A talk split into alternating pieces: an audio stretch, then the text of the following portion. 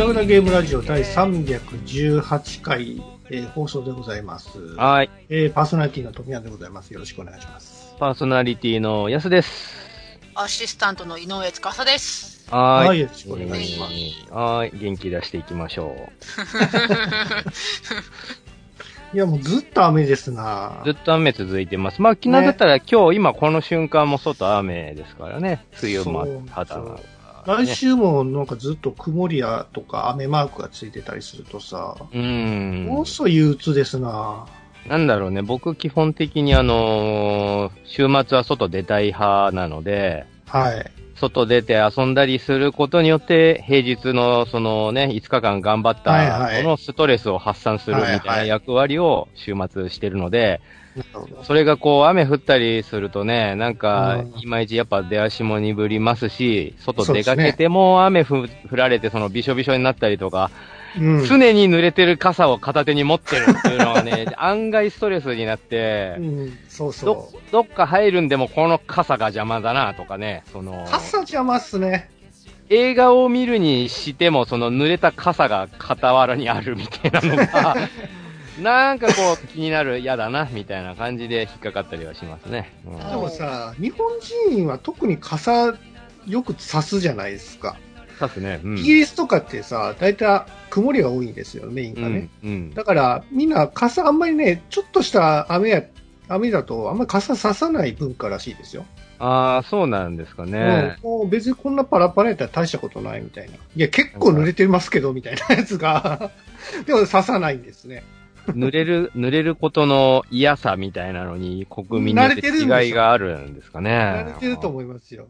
あと、まあまあ、せ清潔好きってもあるかもしれない、日本人はね。もともとその確かに、イギリスとかね、霧の街、ロンドンとか言ったりするぐらいだから、常に湿気が多くて、雨とか小雨ぐらいは日常茶飯事なのかもしれないですね。うん。そんなん絶対嫌やわ、そんな天気。やいやー、ゆず、ゆずですね。うん。カラッと晴れてほしいですわ。まあそうね、季節によってね、まあこれが終わったら夏が来るってことなんでしょうけどもね。また洗濯物もたまるたまる。いやー、なんかこの何？週末に乾かす、乾いたのを週末に着ようと思って、平日に洗濯して干しておいたのが、結果週末になっても乾いてねえから着れねえみたいな 感じで。そうなんですよ。ええ あなたは、あれですか？あの、外に干す派ですか？僕はね、外干せるタイミングがあんまないんですよ。ベランダがないいや、ベランダはあるけど、タイミング的な問題、時間的な問題で、あんま外に出す恩恵受けられないので、と基本室内なんですよね、やっぱ。ああ、なるほどね。うん。でもね、なんかあの、衛生的には室内の方がええらしいですよ。そうなの？だって、やっぱり塵とかさ、なんかいろんなあの、ゴミとかがさ、やっぱり空気、空気中に舞ってるじゃないですか、外は。うんうん。やっぱり室内やったらさ、あの、全然そういうことないし。なんかでもさ、よく言うじゃない？あの、外に干して、そのお日様の光を浴びさせるあーなるほどことによって、はい。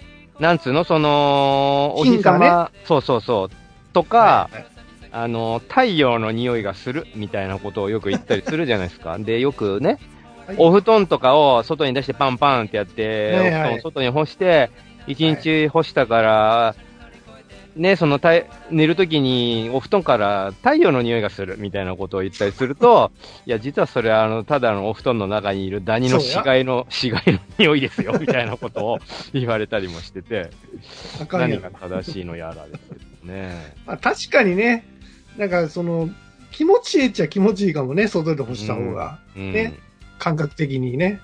そう、なんかもう、僕もね、一時期外に干したりもしてた時期あったんですけど、はい。やっぱ、えー、と、急な雨に降られるとか、あはい。の、この間、降水確率50%にかけて、あの、サンシャイン池崎さんが外に洗濯物干してたけど、まあ50%っつったら結構降るぞっていうね、ね、帰ってきたらまんまとびしょびしょになってましたけど、洗濯物が。で、そのびしょびしょになったりとか、あと風でね、やられるみたいな。でそそのうなんや。洗濯物が飛んだりとか、物干し竿が外れてガタって落ちて、その下のね、あの、割と汚れてるベランダのその地面にうん、洗濯とね。洗ったばっかの洗濯物が落ちて、はいはい。また洗う羽目になるみたいなのを 何回か経験して、もう嫌だな、外干しって思ってます、今。まあ確かにな。うん、あの、乾燥機が欲しくてさ、あの、ドラム型のね。うん。まあ、あの、一緒にやってくれるやつもあるじゃないですか、今。あるね。あるねな。んていうか、昔からかもしれないですけど。うん。あれ欲しくてさ、だ高いんですわ。やっぱ結構するんですかね。高い高い。うん。でもなんかね、こういう梅雨時期だとさ、コインランドリー行くのもちょっとね、嫌なんですよね。じなんかもう傘さしていくのもないしさ。ああ、もう行くまでに濡れるみたいな、濡れて。るみたいなね。わからんことになりますからな。そうなんですよ。うん。ああまあそんな時期でございますけども。はい。えー皆さんいかがお過ごしでしょうか。梅雨で困ってるんじゃないかな。はい。ということで、えー終わりにしましょうか。は早いね。もう終わってしまうのか。いや、あのー最近こう、やっぱり僕もあんまり外出ないんですけど、うん。やっぱりちょっと見た映画があるんで、うん。あのーこの前、スパイダーマン、あ、ファーフロム見てきたの。ホーム。はい。僕はまだ見見れてないんで、まだネタバレはしないでください。あ、ネタバレしない方がいいんですか？当たり前じゃねえか。いやいや。そう、たまにね、あの、ネタバレ気にしません派の人もいるから、はいはい。嘘って思うんだけど、まあ、ええ漫画でも映画でもネタバレ気にしません。むしろ言ってくれた方が楽しみです、みたいなああ、そうですか。派の人もいいて、僕は真反対なんですよ。だからそ、いや、ほとんどの人も反対だと思いますよ。楽しみにしてた映画なり漫画なりの、例えばオチとかね、ちょろっと言われようもんならもう一生恨むって俺は思ってるんですけど。なるほどね。うん、あまあ、じゃあ、全然ネタ、あの、内容は触れないですけども、うん。あの、スパイダーマン、スパイダーバースっていうのがあったじゃないですか。あったね。ね、あの、アニメでね、アニメっていうか、まあ CG アニメなんですけども、うん。あの中の、まあ、あの、多次元宇宙、えーうんマルチバースの世界なんですけども、うん。これもしかしたら実写でもやるんちゃうかっていう、ちょっと噂が程度なんですけども、そういう情報が流れてきまして。俺、その、あの、さ、実写版スパイダーマンを見た結果で言ってる情報の話ではない。言って大丈夫？全然違います。うんで、あ、ん？あ、いやいやいやいや、侍未版、まあ、一作目の、えっ、と、スパイダーマン、えっ、と、うんうん主演がトビー・マクガイアうん。あ、はい。と、あと、えっ、と、アベ、えっ、と、アメージングか。アメージングの、えースパイダーマンうん。と、で、今回の、えっ、と、ハーフロムホーム出てきたスパイダーマン。うんこの3つの役者さんが揃ったうん、映画はもしかしたら作られるかもしれないっていう情報があるんですよね。ええあの、実際トム・ホランド、今のスパイダーマンがさ、はトム君が、あの、ないない、そんなスパイダーバースなんて、スパイダーマンなんか僕一人だよっていう、あの、自撮り、自撮り自撮りっていうか、あの、ホームビデオみたいなのでやってたら、その後ろをスパイダーマンが歩いてくみたいな、あるんですか、そういうあの、ちゃんちゃんみたいな感じの、あの、何、寸劇をやってたんですよ、トム・ホランドは。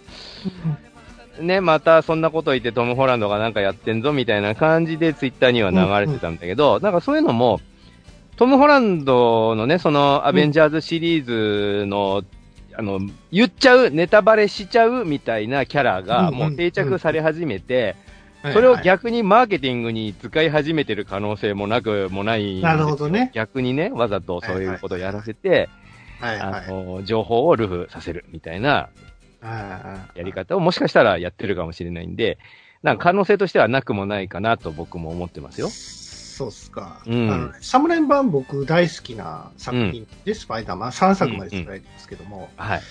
このね、サムライ版で出てくる演者さんが、うんえーもしかしたらなんかいろいろ絡んでくるシーンが見られるかもしれないですね。このファーフロムホームで。ああ、そうなんですね。はい。ちょっとお楽しみにしていただければ。まあ、その、僕が言ってた多次元宇宙の話ももしかしたら、うん。その夢の話が、もしかして現実化するかもしれないっていうのが、ファーフロムホームなんですよ。まあ、夢のある話だし、その、今回のテーマ自体もさ、ええ、ええ。これ、これ何？もう、あの、アベンジャーズエンドゲームのはネタバレはしちゃっていいの？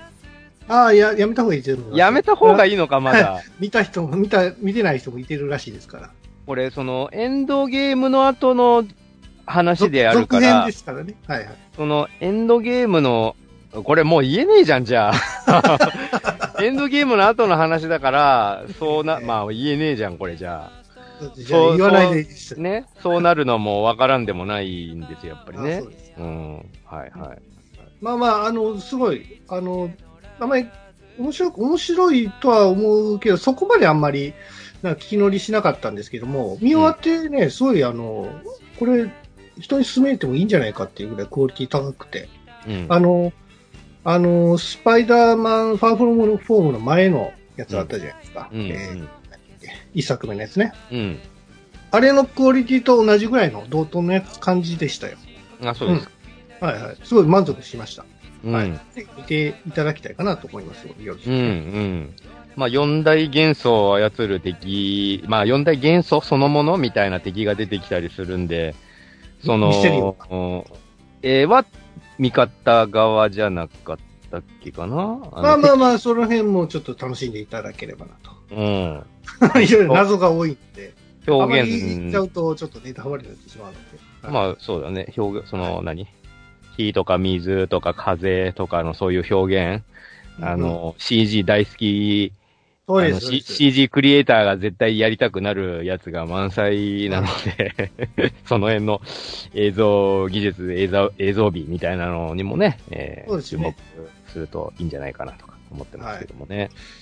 なんかさっきあの、エヴァンゲリオンの劇場版の、えー冒頭10分かなんかうん。配信されてましたけど、見ましああ、たそうなの？まだ見てないや。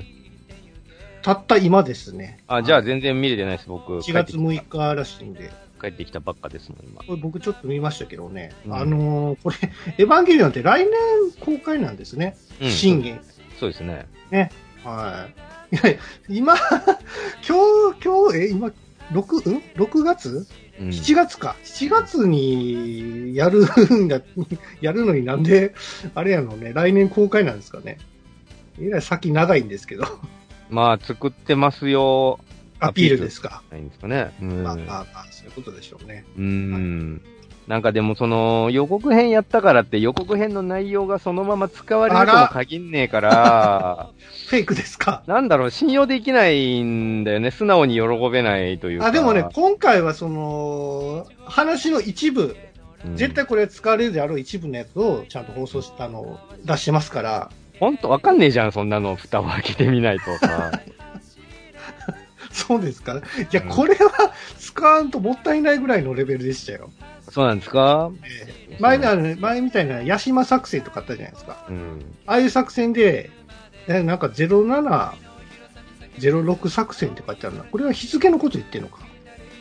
あ、今日の日付のことで、あの、例えてやってるってことね。はいはいはい。いや、わでかんない。もクオリティめちゃめちゃ高かったですよ。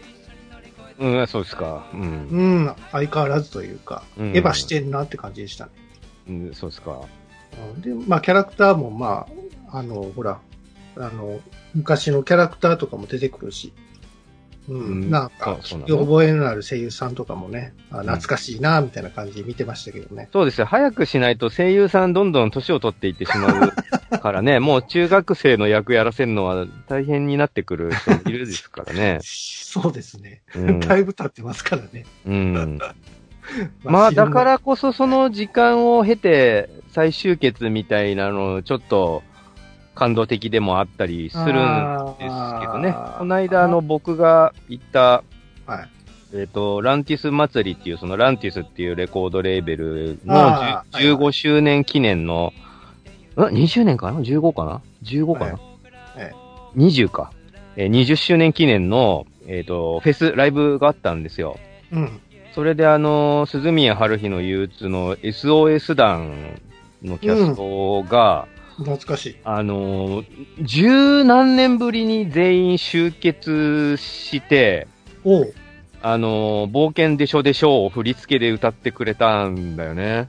おうおう。それがめっはいちゃ感動的でね、あの、まあ、その鈴宮春日全盛期に、ままあなんか今の声優さんのそのバンドとかライブブームの走りみたいな感じで、鈴宮春日の激走っていうそのライブイベントをやったんですね。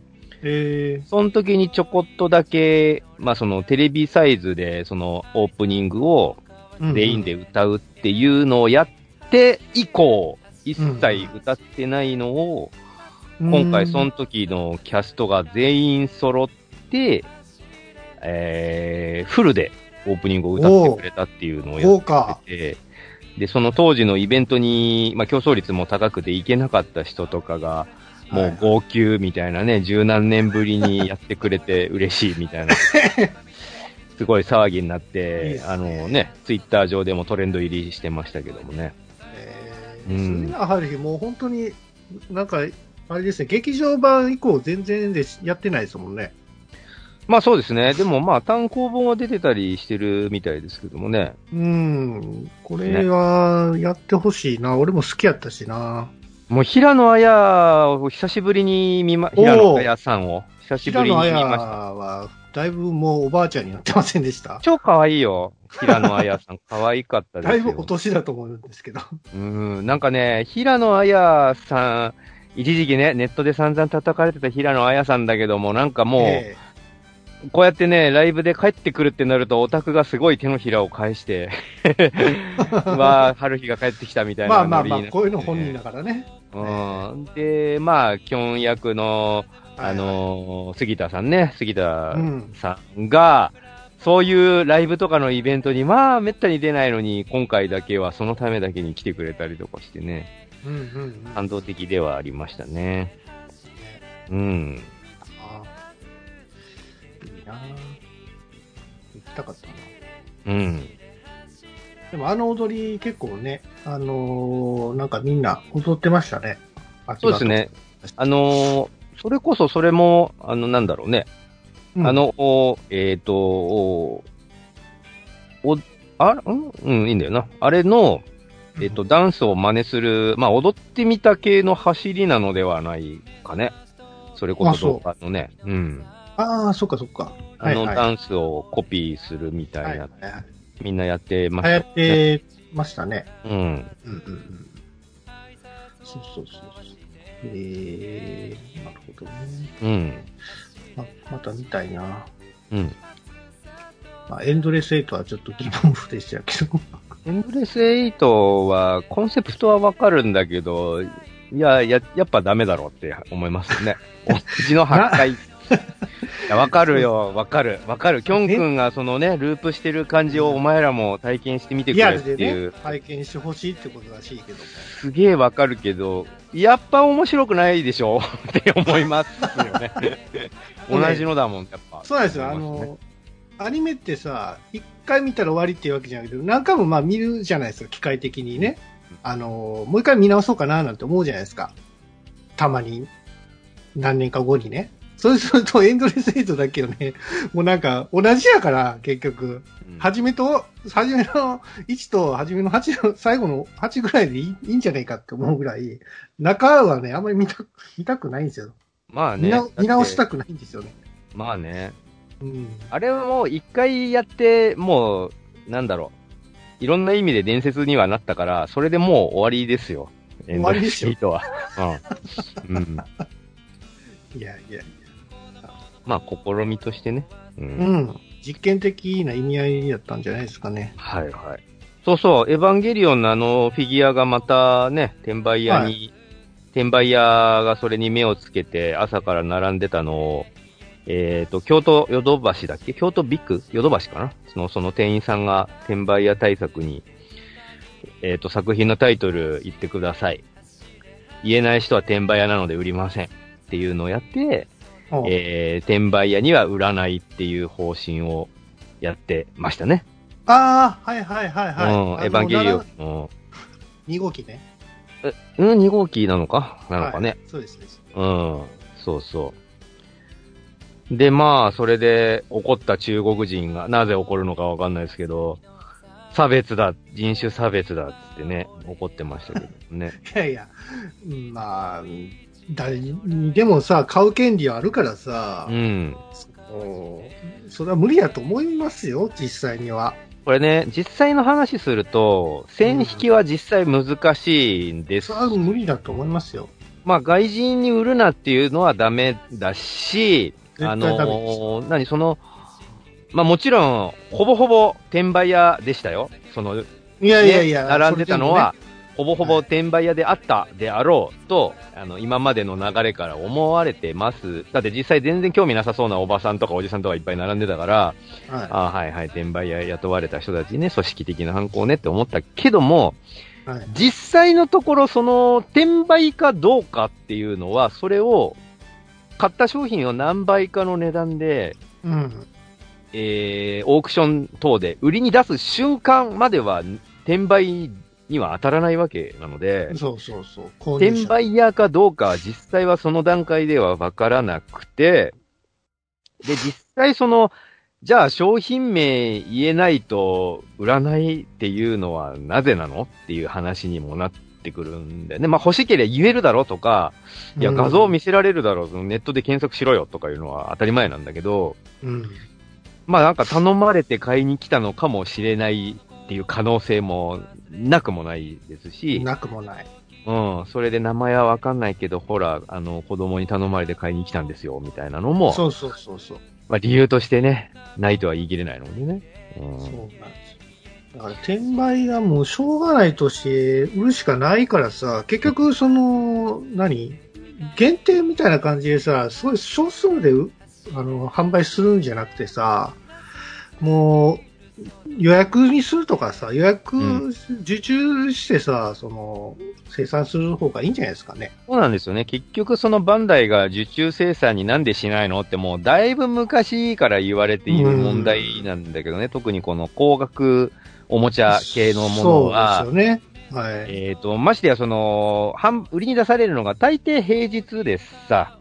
このはい。エヴァもそうだったんだけど、で、ほとんどの普通のサラリーマン、普通つっちゃいけないな。まあ平日働いてるサラリーマン、ビジネスマンの方は買いに行けないから、そこを、まああらかた転売屋たちに組織的にね、買われてしまって、うんもうあっという間にネット上で2倍3倍の値段がつけられたりしているわけなんだけども、もうそんな分かってることじゃなかったのかな。うん、うん。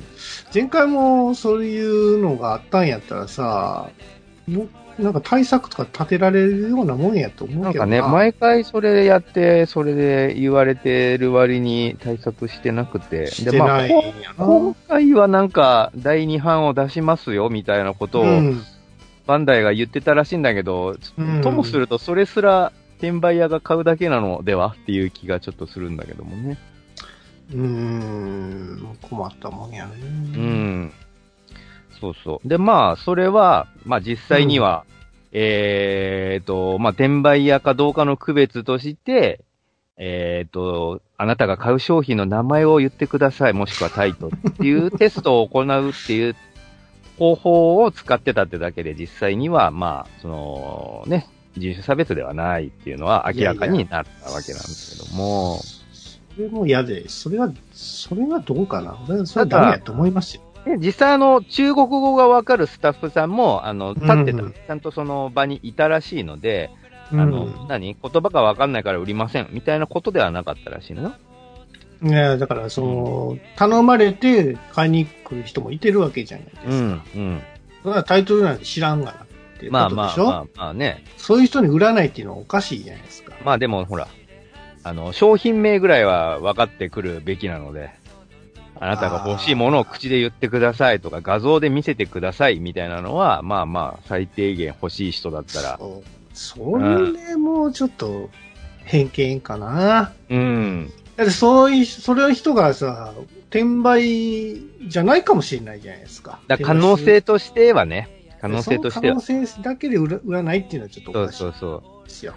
まあこの辺難しい問題ではあるなと思うのだけども、えーまあそのね、やたら最近叫ばれるその差別みたいな人種差あーがまあ性的な差別とか、あとはまはいはいはい。あ、なんだろうね、宗教的なものとか、あと病気とかいろんな差別がある。その差別をできるだけなくしていこう、みたいな動きが世界的に、えっ、と、うん。広がっている。その運動、えー、その差別みたいなのをなくしてみんなが住みやすく、うん住みやすい社会にしていこう、みたいなのを、まあ、いわゆるポリコレなんて呼ばれている、多分アメリカから始まった動きなのではない。アメリカ、アメリカめっちゃ差別してますよ、あの国。そう。だから、だから、だから、だから、なくしていこうっていうのを今になってようやく起こっているわけなんですよ。そうか。ポリコレ、えっ、と、ポリティカルコレクトレスかなその、政治的な正しさみたいな意味らしいんだけど、あまあ、人種、性別、文化、民族、年齢とか宗教とか、政治の思考とか、あと、えっ、と、性的な趣味とか、そういうので、えっ、と、偏見、差別みたいなのを、えー含まないような、えー発言、表ー現をうん。してったら、社会が住みやすくなるんじゃねえの？っていう運動らしいんだけども、あまあ、前回かなグダラジでも話した、あのー実写版のディズニー映画で、この役黒人がやるんだ、みたいな話を僕ちょろっとしたと思うんだけど、あまあ、言ってる、まあ言ってるそばからつっちゃあれなんですけど、えっ、と、実写版のリトル・マーメイドが、アリエルちゃんが黒人の女の子が抜擢されたんだよね。だって黒人じゃなかったでしょ？アニメ版は。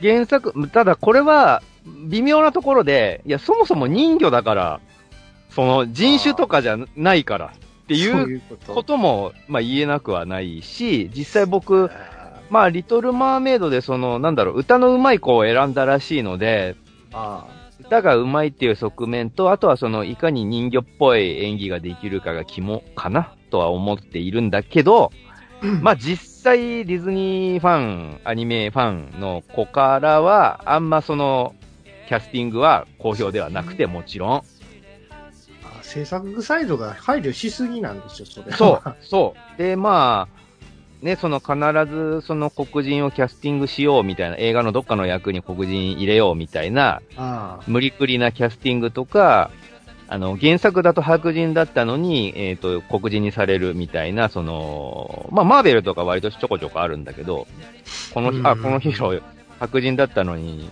黒人になってるわ、みたいなの割とあって、まあでもそれはそれで、ああの、ハマっていれば OK かなと思っていたんだけど、まあそれも、結局、ポリティカル、えっ、と、コネクト、えー違う、コレクトネス、まあポリコレに配慮した結果だと思うし、うん。実際、その何？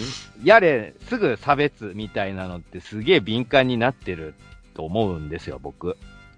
うーん、それはアメリカの方でしょ？いや、世界的、日本でもですよ、全然、いわ、あの、そ、あの、割と過敏ですよ。差今別、差別すげえ過敏なので、トミヤンさん特に気をつけた方がいいと俺は思う。俺が差別してる？何かを。発言に気をつけた方がいいかなとは思うね。誰？人種は差別してないぞ、俺は。これね、恐ろしいことに、めっちゃ、この差別問題って、うんそんなことまでって思うようなこと多いのよ、実は。あ、そうなんですか。うん、僕ね、一番最近ね、嘘って思ったのが、うん。ワンパンマンのね、うん。ワンパンマン、僕、まあ、アニメは見てないんだけども、原作が好きでコミック集めてるんだけど、埼玉先生。埼玉先生、ね、かっこいいですね。で、ワンパンマンに出てくるね、あの、うん S 級ヒーローの一人でね、あのー超合金黒光りっていうキャラが、はいはいはい。あれね。超合金黒光り、まあ、黒人のキャラなんで、黒人だから別にそれ、差別でもなんでもないんですけど、ああれ日焼けしてるだけじゃなかったっけ？あ、どうなんだろうな。まあでも人種とかが特に描かれてないから、僕は、あ、黒人のキャラなのかって俺俺は。は、なんか日焼けしをしてるから黒くなってるだけなのかなと思ってるんですけど。まあ、その、どっちでもいいんだけど、あ。はい。その、鋼鉄黒光り、僕割とこれ好きなキャラなんですが、うんこれ、がね、差別、黒人に対する差別だっていうことで、差は、バッシングを受けたらしいんですよ。えー、そうなんや。で、要はその、色を黒くするのと、あと、必要以上に唇を分厚く描いてる。それが黒人、黒人差別だって言うんですね。で、僕、まあ、これが本当に黒人なのか日本人なのか置いといて、あ、え？その何？色を肌黒くするのと唇厚く描くのって差別なの？ってちょっと思う いやいや、お前ら暗いやん、黒いやんけって思うんですけど。僕が、僕がね、多分、キャラクターデザインでかっこいい黒人キャラを、うん黒人、このキャラは黒人ですとして書く場合は、やっぱ当たり前のように肌を黒くするし、そそうなんだったらちょっと唇を厚めに描いて、そのぽさを出すと思うんですよ、キャラ特徴として。そうだね。それを差別って言ってほしくないんですね。いや、差別じゃなくて、らしさのキャラクターデザインなのだがって思うんですけど、ああ、まあね。うん。なんだろで、まあ、その、まあ、ワンパンマンもそうだし、あと、まあ、そうなんだって思ったのが、えっとね、少し前のあの、去年のかな？今年、えー違うわ。一昨年ぐらいかな。えっ、と、ダウンタウンの笑ってはいけないシリーズ、年末にやってるやつで。ああ、あの、ま、松本じゃなくて浜田さんが、あの、え、黒人の格好で。演技してたんやけども、そあの、顔を黒く塗ってしまったんだよう。ね。うん、うん。でまあね。昔のシャネルズみたいな。そうそうそう。これね、あのーまあ、日本人が、その差別、人種差別問題にあんまり理解がないせいで、ええアメリカではすごい根深いそういう差別があるので、えええー日本人はそういうの分からないとダメだよっていう意見があったんだけど、そうんうん。その、まあ、要は、浜ちゃんが、まあ、罰ゲームだかなんだかで、その、エディ・マーフィーのコスプレをさせられたんですよ。うんうん。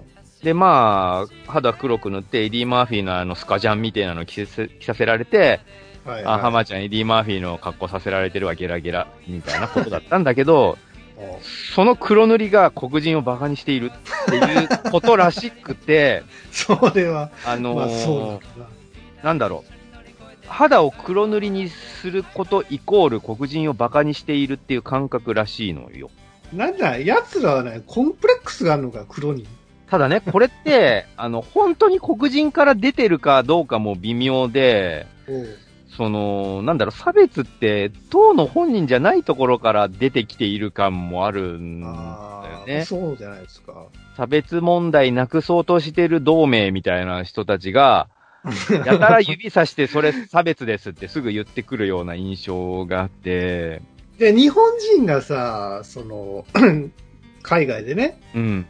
黄色の、うん黄色に塗られてたら、じゃあどう思うねんってことやんか。た、だ、そうなんですよ。その、今までさ、あのー面白、まあ、コメディとして扱われた日本人像って、まあ、出っ歯で目が細くて背がちっちゃくて、えー、背広着てて、で、まあ、観光客だったりすると、その、しょっちゅうカメラ持っててあっちこっちパシャパシャ撮ってる。まあ、今そんな日本人いねえけど、昔は、いや、昔はそうやったって、絶対。それが、まあ、向こうのアメリカ人が想像する日本人のテンプレートで、それをわ割と笑い物にしてたんですよ、コメディの中とえ、いいかん。じゃないですか。ねあと、やたらめったら、あのーあのー料理人なのに何でもかんでも、その具材を日本刀で切りつける侍っぽい 料理人みたいなのいいもじゃないですか。あの、ギャグとしてやってたわけです。で、それは、こんな日本人いねえよっつって笑い飛ばすことで別に怒りはしなかったじゃないですか、我々は。怒る人もいてたんじゃないですかね。そうなのかね。そういう人もいてますよ、絶対。そのね、エディ・マーフィーのコスプレも、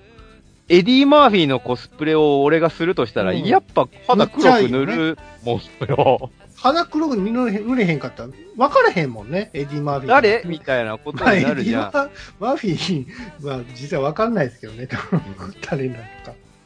でね、え、じゃあそのコスプレすること自体が差別なのかってことで、ってことは、まあ、シャネルズも今の時代だったら差別に該当するわけですよ。ランナウェイとかできないわけですよ。ネイルズはもうできないでしょうね。その、日本人、まあ、に、えっと、黒人じゃない人たちが肌を黒く塗るっていう行為が、えっ、と、その、侮侮辱的なことに捉えられるらしくて、うーん、まあ、トライ権やな、それは。でね、まうんあ、かと思えば、あの、大阪直美さん？えっ、と、おうテニスの。あの人が、ねあの人が、なんだっけな。えっ、と、テニプリかなんかとコラボしたのか？なんかアニメになったんだよね。あ、そうそうそう、見た見た。アニメになって、で、その、アニメになった時に大阪直美さんの肌をうん。ちょっと明るく描いた。あんまり黒く描かなかった。あ、配慮して。配慮して。そしたらはいその配慮が差別だってなったんだよね。どうせっちゅうのえー、何？黒くしないくしたのも 差別になるの？じゃあどうしたらいいんですかね？って、その、黒く塗ってもダメだし、配慮して薄く塗ってもダメだし、みたいな感じで、うんなんかもうこんな敏感な問題にはあんまり触れたくない感じになってくるじゃないですか。なんかそういう人種。もう出すなってことやんか、そんなことやって思ったら。で、まあその、え、それ、果たして本当に住みやく、住みよくなっているのかい？みたいなことなんだけども、社会は。ああ。いや、直美ちゃんはほら、あのー日本人の血が入ってるやんか。そうそうハーフやんか。そうだよ。うん。だから、書く人も多分その辺もちょっと、なんかこう、ブラックではなくて、ちょっとこうイエローが入った感じの中、中和した感じの色にしたんじゃないですか。うーん、そうなんだあえてだよね。口寄りな感じじゃなくて、みたいな。でそれがなんか、どんな、どういう色やねん、これ、みたいなことになってんじゃないですかね。で、まあ、こういう問題が、えっ、と、まあ、その人種差別だけではなくて、性別だとか、宗教だとか、まあ、その、なんだろうね、性的な主義と、えー性的な趣味みたいなのも含めて、いろんな多様性があっていいんだから、馬鹿にしてはいけないみたいなことで、今、アメリカ、まあ、そのアメリカの、えー社会ですっげえ気を使った、えー、なんだろうね、気の、気を使った発言方法みたいなのになっているらしくて、アメリカじゃ今、あの、メリークリスマスって言っちゃダメなんですよ。なんで？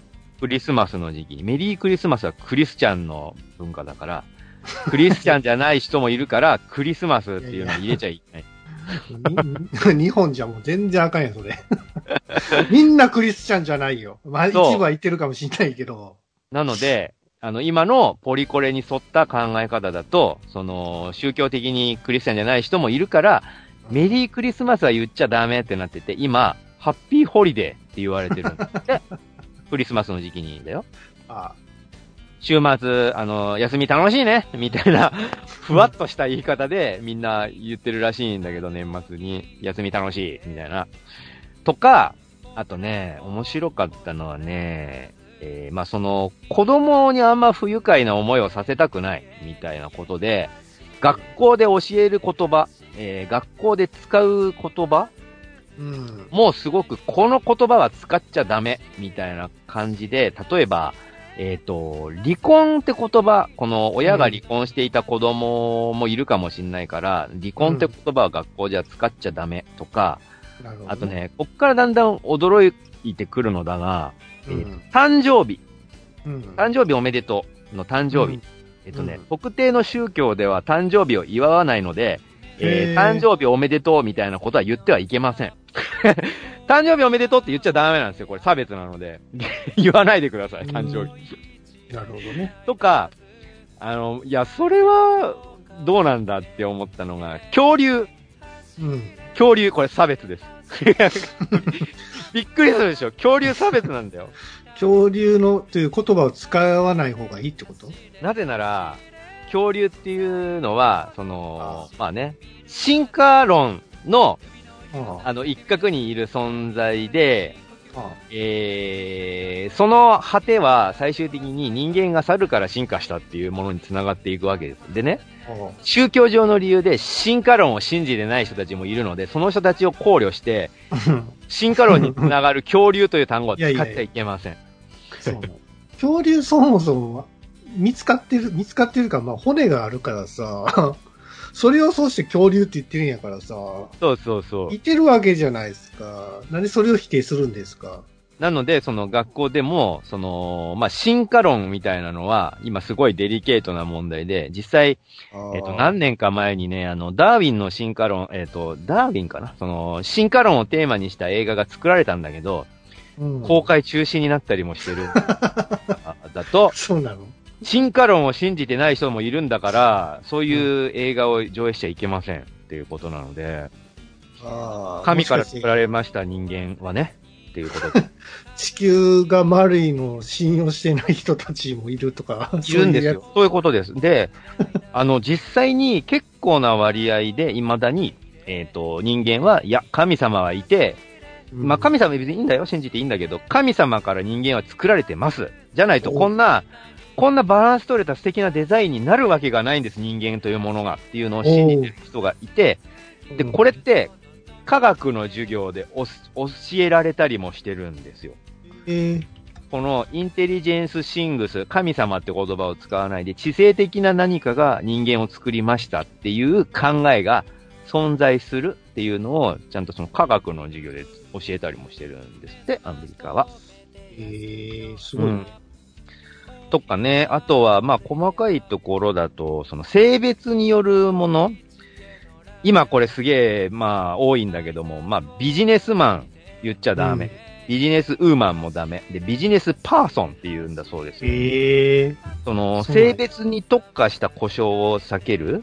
ー、うん。そうなので、あの、消防士さん、ファイヤーマンは言っちゃいけません。もうファイヤーファイターです。かっこいいね、ファイヤーファイターかっこいい。ファイヤーファイター。そうそう。まあ、スチュワーデス、スチュワードもいけないので、今まあ、キャビンアテンダントって言わああ、れてる。言ってますね。まあ、その、マーンとか、ウーマンみたいなのを分けやめるっていうのと、あと、えっ、と、まあ、ミスターって呼ぶ、呼ぶじゃないですか。えっ、と、男の人のことはミスターって言うああ、ミセス、ミスター。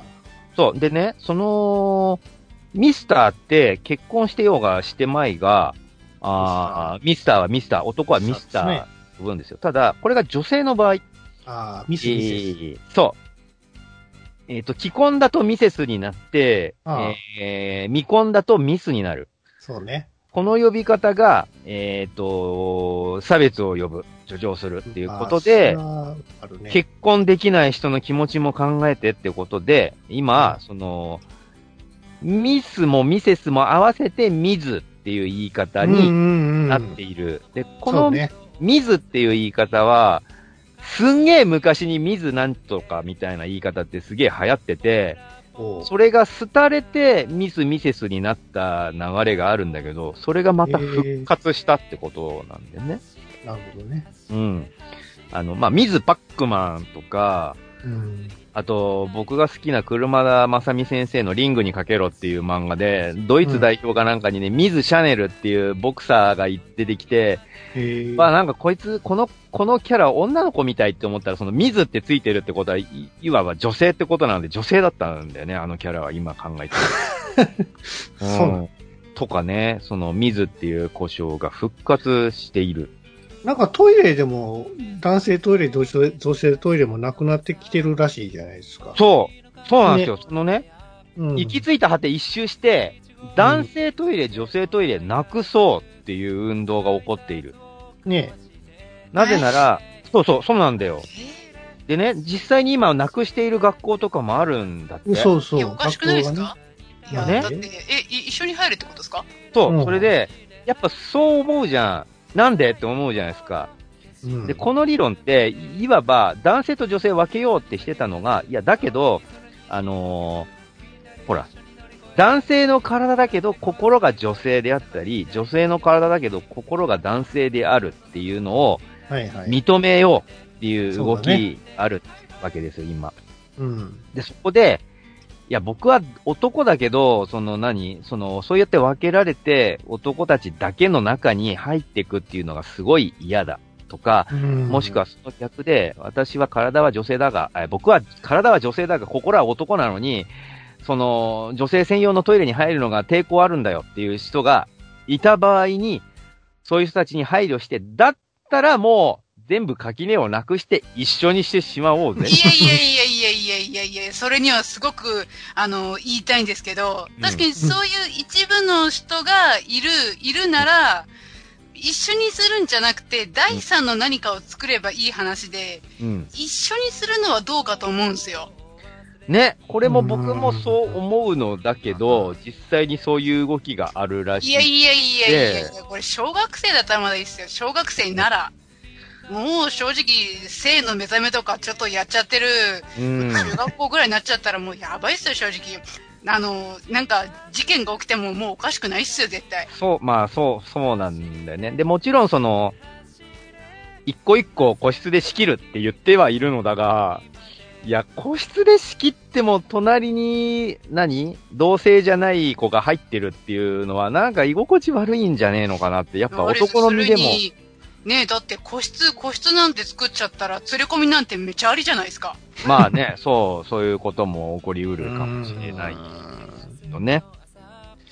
みたいなことが起きてて、うん実際日本の大学なんかでは割とそういうトイレももうできているらしいんですよ。うーん。うん。とか、あと、民族による、えっ、と、差別か。えっ、と、例えば、えっ、と、エスキモーって、えー生肉を食べるものっていう意味だから差別だ。って、今は、えーアラスカネイティブかイヌイットって呼べって言われているのだが、そもそも何？生肉を食べるものって何？生肉食べちゃいけないの？それが差別じゃねえの？みたいな、また別の意見とかが出てきたりとか、いや、そういう習慣があるだけでそれをなんで偏見で見るんですか？みたいな意見も出てきたりとかして、うん。またそれ自体も、いや、それ自体が差別ですよみたいなめんどくせえ問題が上がってきたり、うん。あ、と、えっと、アメリカの先住民族を指す、昔インディアンって言ってたのを、今はネイティブアメリカンって言ってるけども、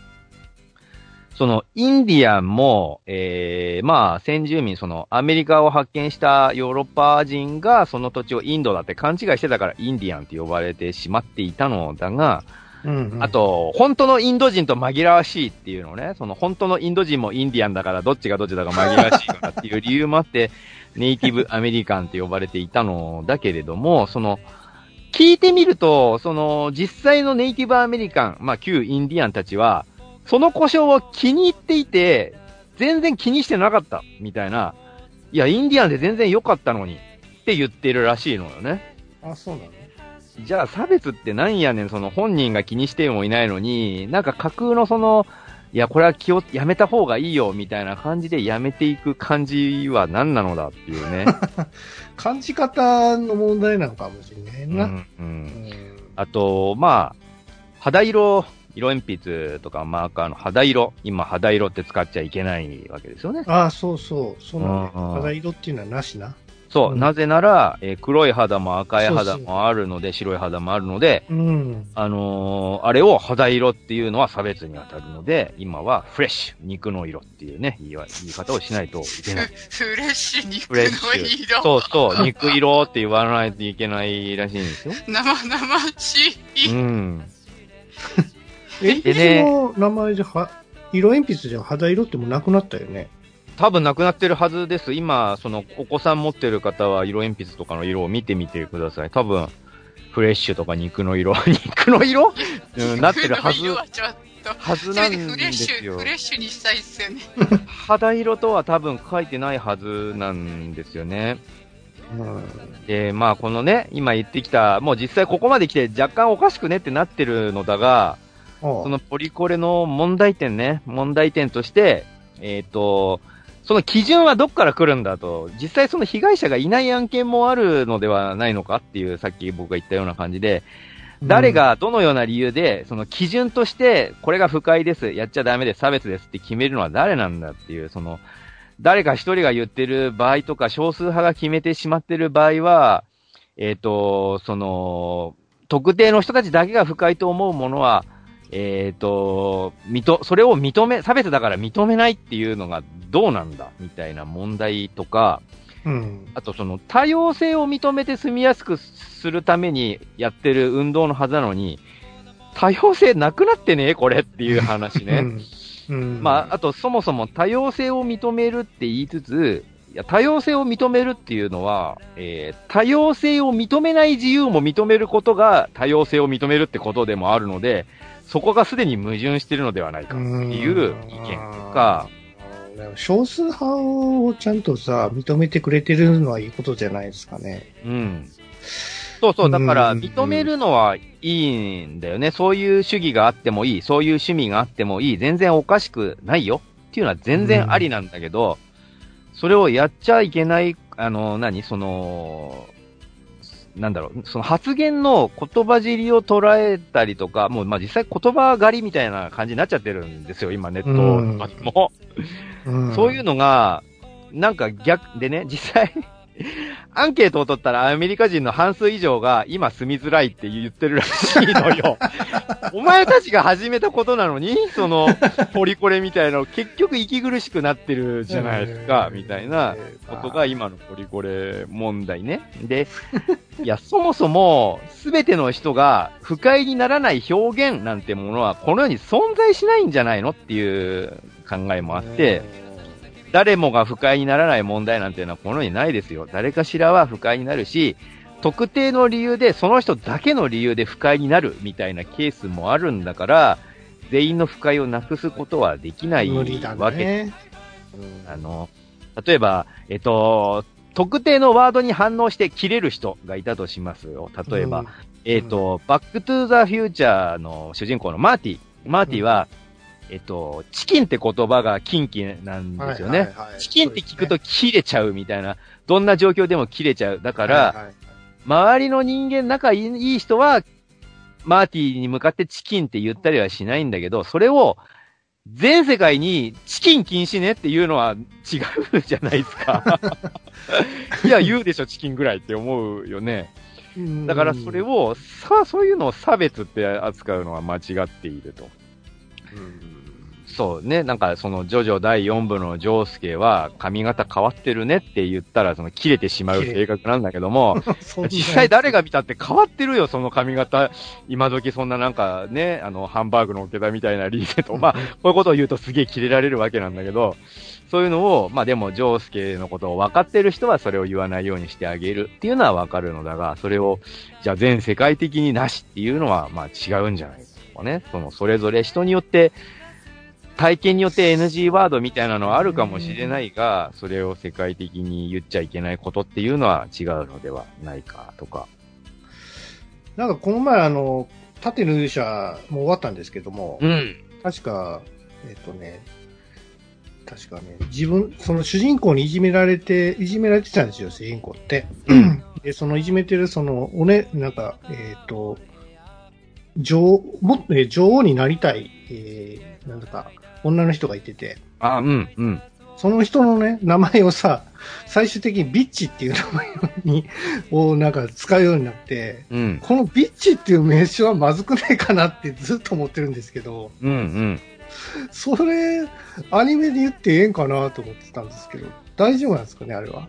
そう、なんかそこでもまたあのーなんだろうね。あの、そっからさらに、ポリコレ界隈で、一悶着が起きててたっていうので、あ、まあ。ビビッチもそうなんだけど、そのビッチ女王が、はい。えっと、主人公を陥れるために嘘のほ、嘘の、あの、でっち上げをする、その、乱暴された、主人公に乱暴されたわあって、嘘をつくことで、その主人公を国外に追放されるみたいな描写があって、あったかね。えっと、それが、あの、なんだろう、えっと、例えば、痴漢冤罪を意図的にする女性がいるみたいな印象を与える意図があるのではないか、みたいな問題で、一部のその、フェミニスト的な方々からはいはいはは、その表現がいかにも男が考えそうなことね。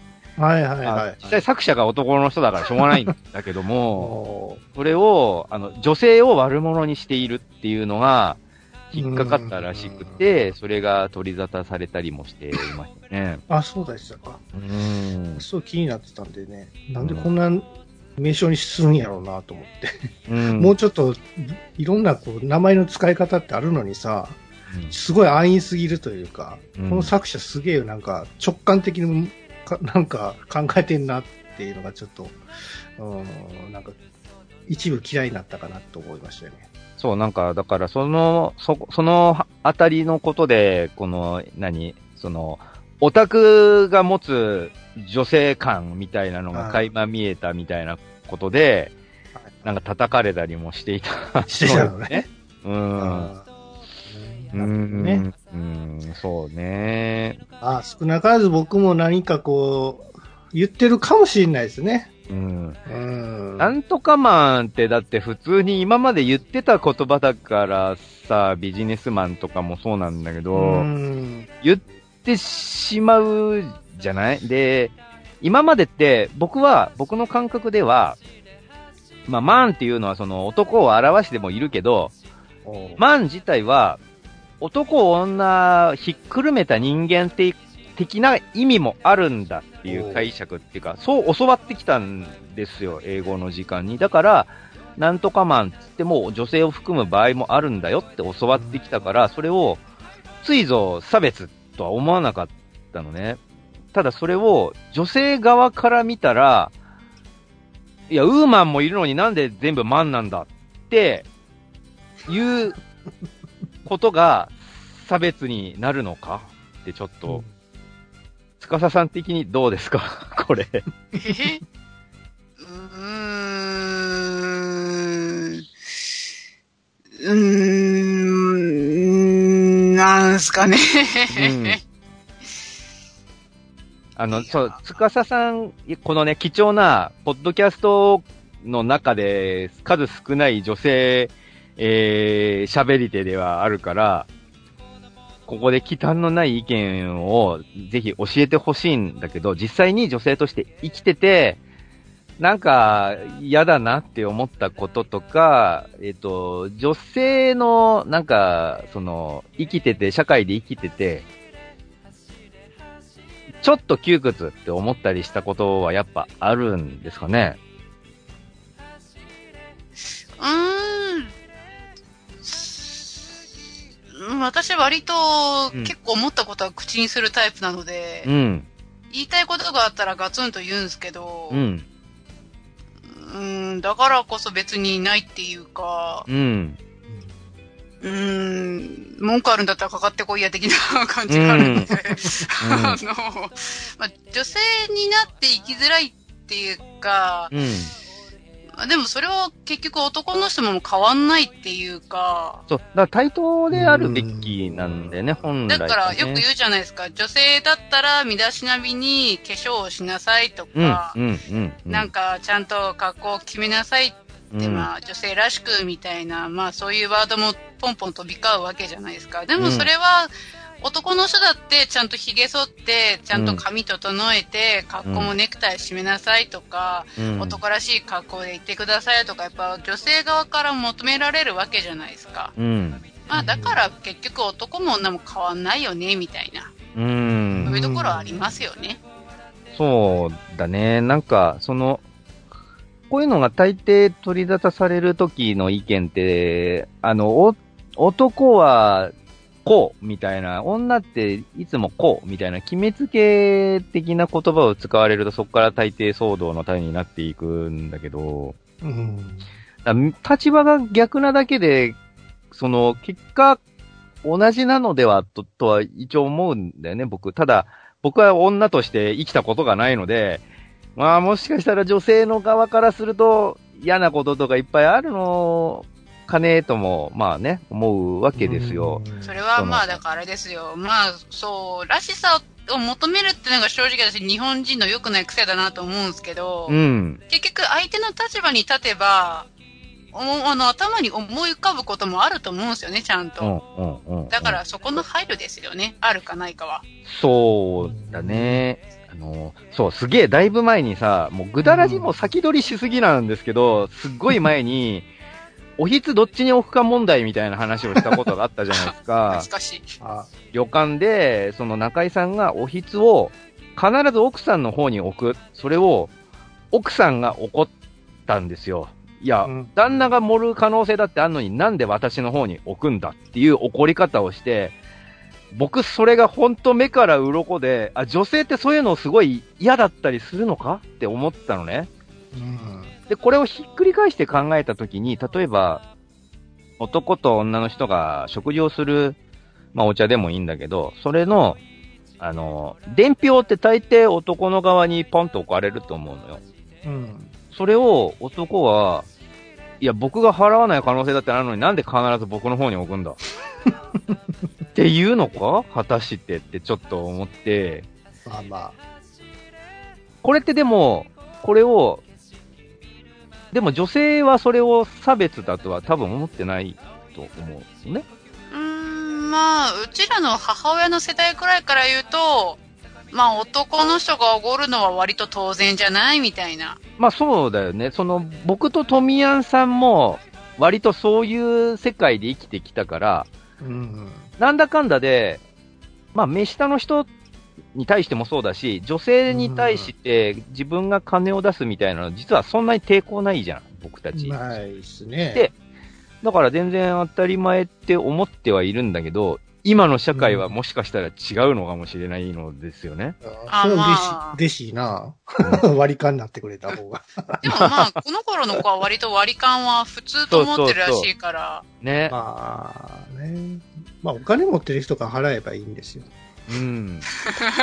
まあそうなんでですよね。極論を言うとまあそうなんですけど、そうそうだってその女性が社会進出して、まあ同じだけね、育児とか、その家事も平等にするっていうんだったら、同じように稼ぎもするわけなので、だったら支払いとかの面も等しくなっていくのが、本来の平等なのではって僕はぼんやり思っていやーね、平等は無理だと思うな。そうう。んだから、平等を求める割に果たして平等ってできるのかとも思うのあのさ、まあ寛容になるっていうかさ、あの、女性の場合ってさ、生理ってあるじゃんか。あるね。生理痛でさ、どうしても会社行けなかったりさ、遅刻したりする場合もあるのよ。うん。だそういう時は男性の方が分かってあげて、うん。ちゃんとね、寛容にさ、なんかこう、対対応してくれるとさ、うん。なんか社会的にすごくいい社会になるんじゃないですかね。そうだね。そうそう。それは大事だと思うわ。なんか軽く見てるところがあるから、あの、なんだろうね。あの、女性はもちろん自分のことだからよくわかっているのですけど、正直、うん。男ってあんまりその辺の女性の体に関してのことってそんなに分かってないんですよ。うん。あの、そういう、えっと、月のものとかもそうだし、妊娠に対する認識とかもそんなにねえと思うの、男ってアホなので。だから、なんだろうね、本当は男も勉強した方がいいんだよね、ちゃんとね。うん知識を持った上でまあ女性は女性らしく、女性らしくっていうのは変か。まあ女性の持ってる、まあ得意なところをさ、ちゃんとその貢献して、お互いにカバーし合ったのが一,、うん一番いいわけで、そいういわけだよね。そうそう。んそうそう、そうなんですよ。だから男は全て平等っていうのはちょっとね、なんかちょっと違うと思うんですよ。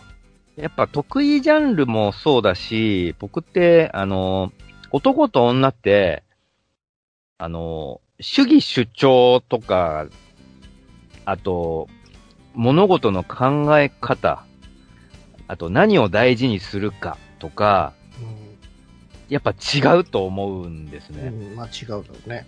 うん、だから、それを、平等にするとか、どっちかに合わせるとかって、もう生き物的に無理なんじゃねえのかなって僕思っている。無理ですね。うん。うん。そうそう。だからな。まあもうし、うん、分かっ、お互い分かってあげるのが一番いいですよね。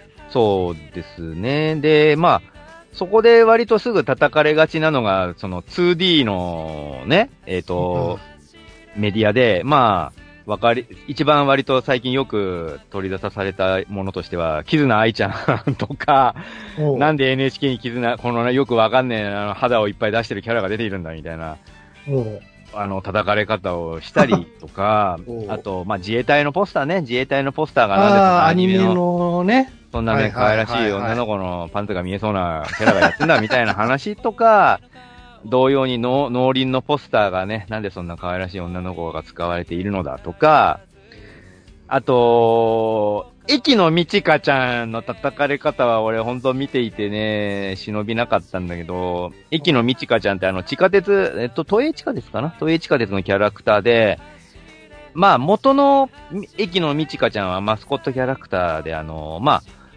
えっ、と、キャラデザ的には、えー、なんて言ったらいいかね、サザエさん的なシンプルな造形だったんですね。うん。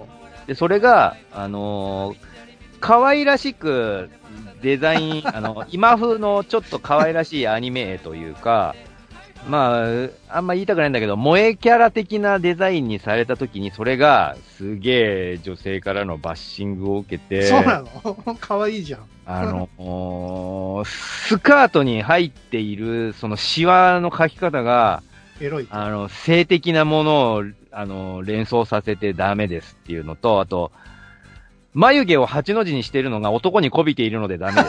っていうのと、頬が好調しているのがなんか性的に興奮しているかのような、その、まるでその、何？えっと、女性は常にそうやって性的に興奮するものなので、えー、それに対して、その、痴漢が、それを、あのはいはいなんだはい。はい容認するかのようなイメージになってしまうので、その頬を好調させているのがダメですっていうのを怒られて、それを、あの、レタッチさせられたんです。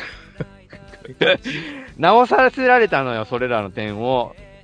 あの、そこを直せって言われて、まあ、それを作者さんが直してくれたんだけど、いや、だってスカートのシワなんて中に足が入ってるんだから、そういう形にシワ入れるし、あのね、眉毛が8の字なのは、元のそのサザエさんイラストの頃から、あの、ちょっと8の字の眉毛なんですよ。